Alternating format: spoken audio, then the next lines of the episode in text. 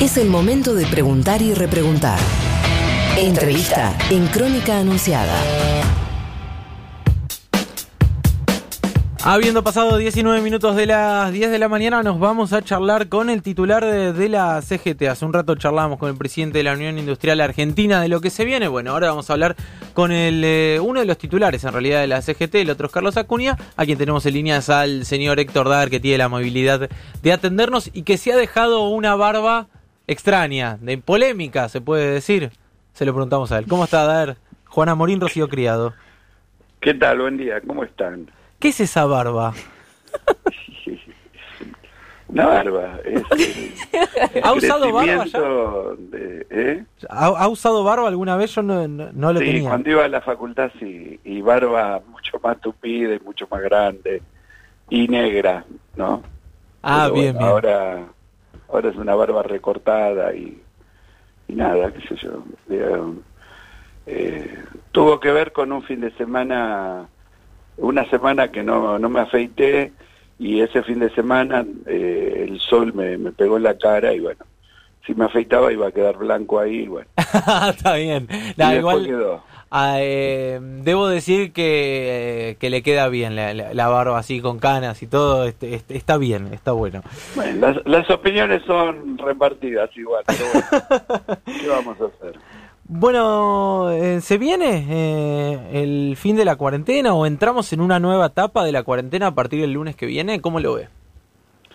No, yo creo que la cuarentena va a seguir en muchos sectores, en, muchas franjas etarias y, y, en sectores más vulnerables a este virus, pero tenemos que, tomando todas las precauciones, eh, de profilaxis preventivas ir eh, generando, digamos, habilitaciones para que algunas actividades empiecen a funcionar eh, en la medida que, vuelvo a repetir, contemplando estas prevenciones, no corran riesgo los compañeros y compañeras, ¿no? me parece que hay decisiones eh, muy claras en ese sentido, que tienen que ver con, con la construcción. Eh, creo que en muchos nichos de, de los sectores industriales, sobre todo los que no están concentrados en, la, en las grandes, los grandes centros urbanos, eh, hay que ir por el mismo camino. Pero bueno, esto lo, lo ese equilibrio lo encontraremos con con los empresarios y con el Estado y con eh, los investigadores y científicos que, que vayan poniéndonos los parámetros, ¿no? Pero, eh, ¿Sería con turnos rotativos? Turnos rotativos, eh, ir buscando una fragmentación de los horarios de ingreso distinta a la de hoy, ¿no? Hoy vos tenés horarios pico eh, de ingreso al trabajo y horarios pico de salida del empleo. Eh, me parece que eso habría que ir buscándole em, alguna alternativa, porque más allá de que en cada uno de los lugares de trabajo eh, establezcamos protocolos muy, muy, muy firmes de, de prevención, lo que tenemos que entender también es que el medio de transporte, por su cercanía y eh, cercanía entre las personas, ¿no? Y, y que no se abarroten porque, digamos, eh, ese sí sería un foco de propagación del virus, ¿no? Entonces, eh, esas son las precauciones más grandes que hay que tener y me parece que, bueno, hay que ir evaluando, esto es algo inédito, con lo cual hay que ir eh, eh, yendo de a poco y encontrando el mejor camino, ¿no? Claro. Daer, ¿cómo le va? Rocío creo que lo saluda. Eh, y en relación a mm, los distintos roles que van a tomar en este escenario, el martes tienen una reunión, entiendo que la mesa de trabajo eh, incorpora distintos sectores, la industria, empresarios, bueno, obviamente ustedes el sindicalismo. Eh, ¿Qué se espera del sector empresario? más que nada de, los sectores que tienen una posición más cómoda, no, no obviamente de las pequeñas pymes en relación al aporte que puedan hacer? ¿Qué esperan ustedes de eso? Bueno, primero y principal acá es necesario eh, transitar eh, de la mejor manera, eh, con la mayor armonía, sosteniendo los puestos de trabajo y sosteniendo los ingresos, ¿no? estos son todos esfuerzos compartidos, no hay no hay posibilidades de de separar de separar eh, la realidad eh, de una pyme de la realidad de los trabajadores eh, y de los empresarios que tienen más espalda, creo que son los que tienen que tener mayor colaboración y mayor esfuerzo en todo este, en este proceso, ¿no? Digo, hay, hay que ser muy firmes con el tema de los precios, que dicho sea de paso, eh, uno cuando arma la, evaluación, inclusive que estamos teniendo nosotros con los propios compañeros de, las distintas actividades del rubro alimenticio, vemos que mm, eh, en muchos casos el precio no se mueve en la fábrica y sí se mueve muchísimo y se especula en la cadena de comercialización, ¿no? Así que, digamos, hay que ser muy estricto en esto eh, y por supuesto, a todos le pedimos lo mismo que comprendamos que estamos lo que estamos atravesando, que es algo algo que eh, va a cambiar todo, va a cambiar las relaciones del mundo eh, y va a cambiar también la mirada de cómo cómo nos vemos en esta sociedad, ¿no? Digamos, todo lo que parecía que venía como verdad irrefutable y que ni siquiera no daban lugar a discutirla, ¿no? Como esa globalización del mercado, etcétera, etcétera. Hoy entra todo en discusión y se empieza a revalorizar eh, de nuevo eh, el contrato social, ¿no? Héctor, la semana pasada em, hubo toda una polémica respecto a algunas declaraciones tuyas que no se terminaron de entender eh, sobre si el trabajador tenía que resignar parte de su salario o no. En definitiva, ¿qué, qué consideración haces al respecto? Porque no sé si terminó de quedar claro, no sé si fueron tergiversadas algunas declaraciones, pero vos eh, referías que eh, estabas dispuesto a negociar parte del salario de los trabajadores por esta cuarentena. A ver, eh, primero quiero decir que jamás hablé del salario de la persona que va a trabajar, ¿no? digamos, esto lo quiero dejar en claro.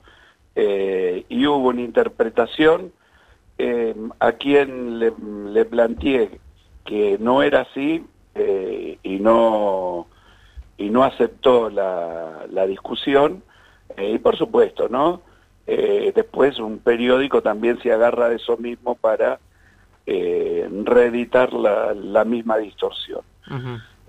Los trabajadores que van a trabajar eso tienen que cobrar el 100% del salario y no no hay margen para que no sea así, porque lo que otro que no podemos hacer es eh, generar una caída eh, aún mayor en la actividad económica. ¿Y los que están en cuarentena? Ahora, el problema no es solamente los que pasan esta cuarentena. El problema es actividades que van a estar tres o cuatro meses eh, sin poder realizar, retomar sus actividades. Entonces, en cada una de esas actividades, cada una de las organizaciones se juntará con las cámaras empresariales, con las empresas o con quien fuera, y seguramente irán eh, encontrando el camino para que los trabajadores eh, no pierdan o pierdan lo menos posible. Porque, em, digamos, lo que nos pasa en Argentina es diferente a lo que pasa en el mundo. En Argentina se resolvió que no se puede utilizar la fuerza mayor como argumento para suspender o para despedir trabajadores. Esto es eh, el fundamento, el fundamento eh, que no existe en otros lugares del mundo, donde aparecen eh, millones de personas que pierden el empleo. Bueno, hoy acá tenemos esa posibilidad. Lo que tenemos que hacer es hacer sustentable todas las actividades para que eh, ni los trabajadores pierdan el empleo, ni para que un tipo que tiene una pyme de 10 laburantes y va a estar tres meses sin trabajar, eh, tenga que cerrar la pyme. Bueno, en, eso hay un esfuerzo muy grande e importante del Estado. Me parece que tienen que hacer un esfuerzo los empresarios y cada una de las actividades tiene su sindicato y a partir de su sindicato encontrarán la viabilidad para encontrar respuesta. Y esto surge porque el tema eh, que se presentó es el tema automotriz. La industria automotriz eh, y la comercialización de autos viene en caída desde hace mucho tiempo. Eh, hay que felicitar a los compañeros de Mata que con una actividad barranca abajo, que no venden ahora un vehículo y por ahí no lo van a vender porque las prioridades de comprar un vehículo serán bastante a futuro, los compañeros resolvieron un proceso de mantener el empleo a cambio de un ingreso de el 70 o el 75% eh, de su salario. Y la verdad que esa es una salida, es una salida, y hay que reconocer eh, que la pudo lograr el, el sindicato de Mata y hay que reconocérselo. Claro. Entonces, ahora, esto, esto tampoco es fácil. Digamos, hay empresas que eh, que están con dificultades para generar la, la masa salarial para pagar el mes de marzo. Porque es verdad que se habilitó un crédito al 24 por una tasa del 24%, pero los bancos lo están negando. Los bancos están haciendo eh, caso omiso a esta necesidad imperiosa que tiene el país. Bueno, estos son parte de las discusiones. Ahora, esto es marzo. Hay actividades que en el mes de abril no van a funcionar y habrá quienes tienen espalda y deberán afrontar el sueldo igual y hay otros que no tienen espalda, digamos. Pero esto es eh, un tema que hay que articularlo a cada una de las actividades. Claro. No se eh, puede disponer desde la CGT ni desde ninguna cúpula esto, ¿no? Claro. Eh, Héctor, la última para cerrar. ¿Qué opinión tenés respecto de los cacerolazos y estas manifestaciones que se vienen dando en los balcones? Eh, algunos dicen que son espontáneas. Eh, yo tengo más que entendido que eh, hay algún sector de la política, particularmente de la oposición, que está fogoneando y alentando estas protestas para que la política ajuste sus salarios. No, mira, estos, estas cosas yo me quedo con los aplausos y no con las cacerolas. Eh, las mezquindades son eh, totales, total, las mezquindades eh, son totales. para algunos, lo simbólico es lo que cuenta, porque lo simbólico no deja que vayamos a las discusiones de fondo, ¿no? y en lo simbólico siempre hay que tener cuidado siempre hay que tener cuidado, ¿no? Eh, si política van a ser eh, los corruptos, si política van a ser eh, los que están financiados por las por los grandes grupos económicos, el país sería muy injusto, ¿no? Y experiencia tuvimos. Así que, que estos debates, estos debates de cacerolas o no cacerolas, porque aparte el tipo que que sale con su egoísmo eh, a expresarse así, eh, nunca queda claro, nunca queda claro por dónde, por dónde viene, ¿no? Así que yo lo que digo es, eh, estos debates no hay que, no hay que prenderse, hay que tener la mirada en las grandes mayorías. Y vuelvo a repetir, a este gobierno hay que aplaudirlo por el reconocimiento, no solo de lo que de las medidas que tomó en términos sanitarios que son eh, las que nos van a permitir seguramente atravesar de la mejor manera esta situación, sino también por las medidas sociales, porque no dejó a los trabajadores en banda, porque tiene una preocupación que puede ser que no alcance, puede ser que haya tropiezos como los del viernes, etcétera, etcétera. Pero que tomó decisiones sanitarias y a la par tomó decisiones sociales, ¿no? Así que, que hay que quedarse con los aplausos, Juan y Rocío. Eh, Héctor, muchas gracias por la comunicación, un abrazo. Gracias a ustedes. El titular de la CGT, Héctor Dader, pasaba en Crónica Anunciada.